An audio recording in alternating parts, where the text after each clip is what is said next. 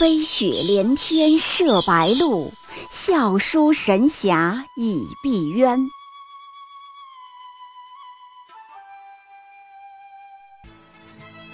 如果说古龙的小说像冰水，越喝越觉得心寒，写透了人情凉薄，那么金庸的小说就像烈酒，起初苦涩艰深，入口醇厚，回味无穷。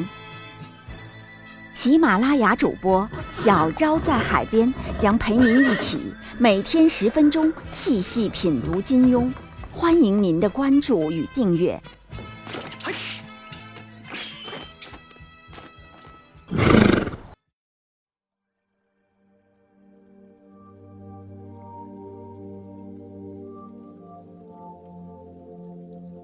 第九十八集：零度以下的爱情。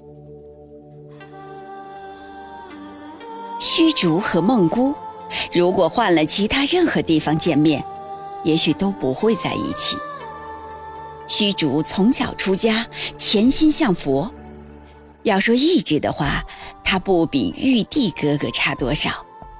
要知道，玉帝哥哥在女儿国其实不是一个人在战斗。组织上安排的六丁六甲、五方接地、四职公曹等，都二十四小时飘在空中，带着红袖章，看着他呢。所以这样众目睽睽，玉帝哥哥实在是没法放得开。而小和尚虚竹，却全是靠一己肉身、一片禅心在坚持。天山童姥要逼他破戒开荤，饿他的饭，虚竹就九天九夜不食，只咬冰解渴，可以说心如铁石，难以动摇。而反过来，在平时任何地方，银川公主也绝不会看上虚竹这个厚嘴唇、招风耳、磨磨唧唧的和尚。两个人遇见，最多一个说“阿弥陀佛”，一个说。我操，这啥呀？然后就此缘尽。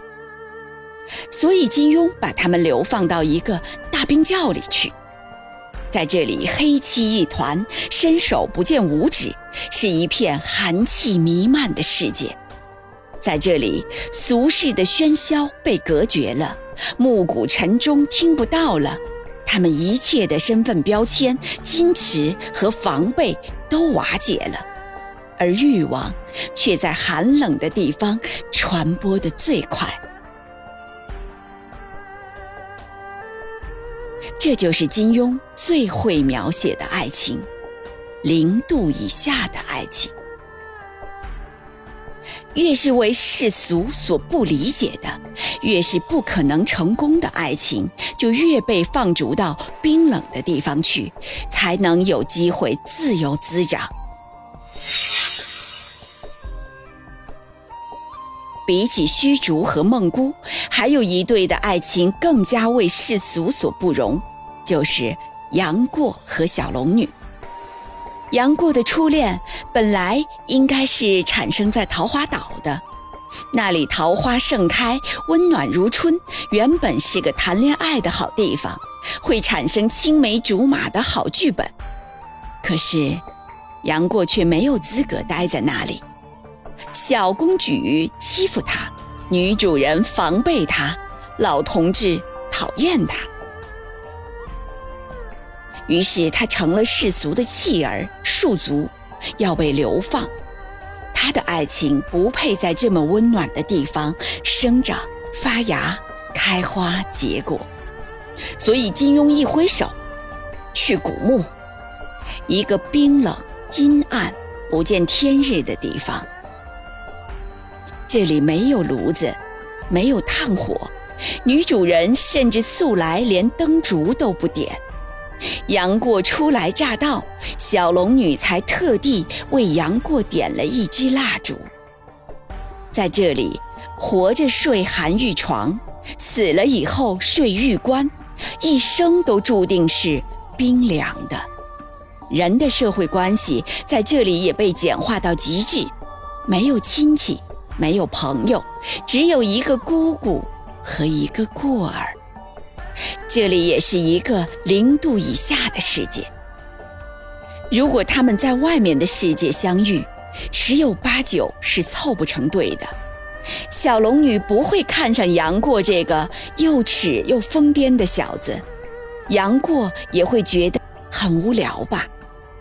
就算要在一起，世俗的压力也会让他们难以承受，郭靖都会追着打呀。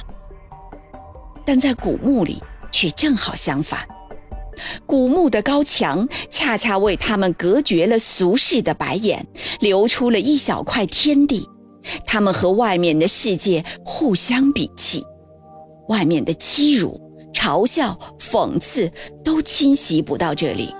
于是，他们的感情在这里自由疯狂滋长。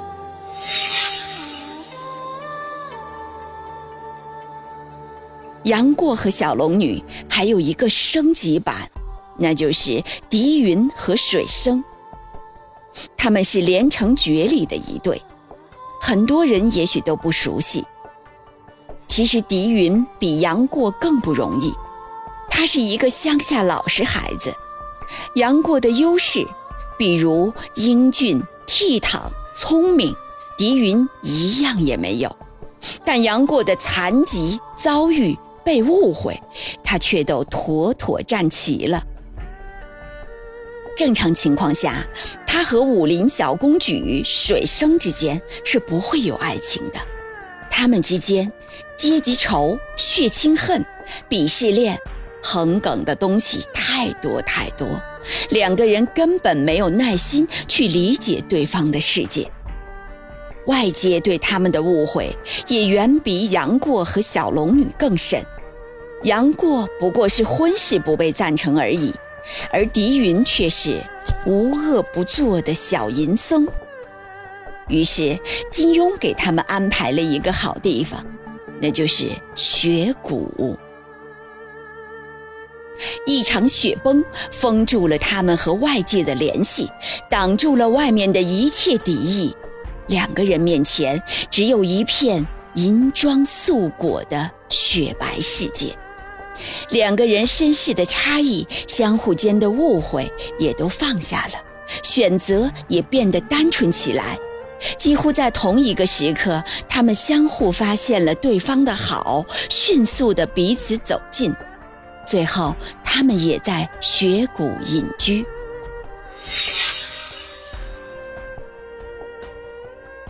其实，在金庸的笔下，还有一场最最终极的放逐。有两个人呀，金庸觉得他们要在一起太难了，太不可能了，比杨过和小龙女、虚竹和孟姑还难，还惊世骇俗，必须流浪的更远一点，去的地方再冷一点，那就是冰火岛。这一对情侣就是张翠山和殷素素。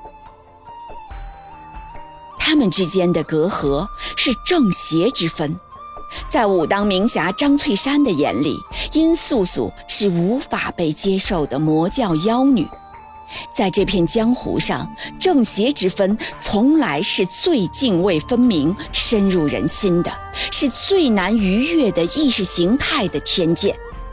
张翠山哪怕再心动，也绝不能放下心，接受一个妖女。于是，金庸干脆一挥手，去北极。在冰火岛上，没有武林，没有江湖，没有了别人世俗的眼光，没有了一切社会的教条，只有万古玄冰，一曲凉凉。在这种地方，张翠山发现所谓的正邪之分变得虚无可笑起来。一切的顾虑显得都那么无聊了。妖女就妖女吧，连他这样一个沉重教条的人都变得放松了、坦然了，肯面对自己的内心了。成亲的时候，两人一起在冰山上跪下，张翠山朗声说：“弟子今日和殷素素结为夫妇，祸福与共。”始终不负。不是低声说，不是默默地说，而是朗声说。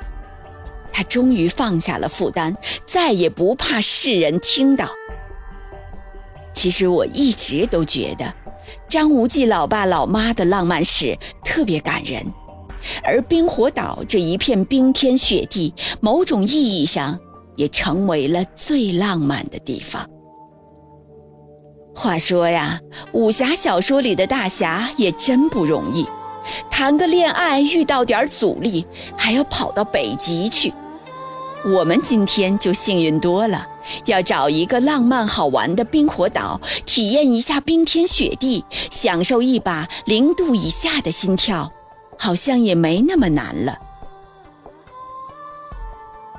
如果你真的想要一场与众不同、浪漫唯美的爱情，不如去到一个冰天雪地的极寒之地，去体验一下与世俗绝对不一样的零度以下的爱情。小昭在这里祝福你，祝福你零度以下的爱情终成正果。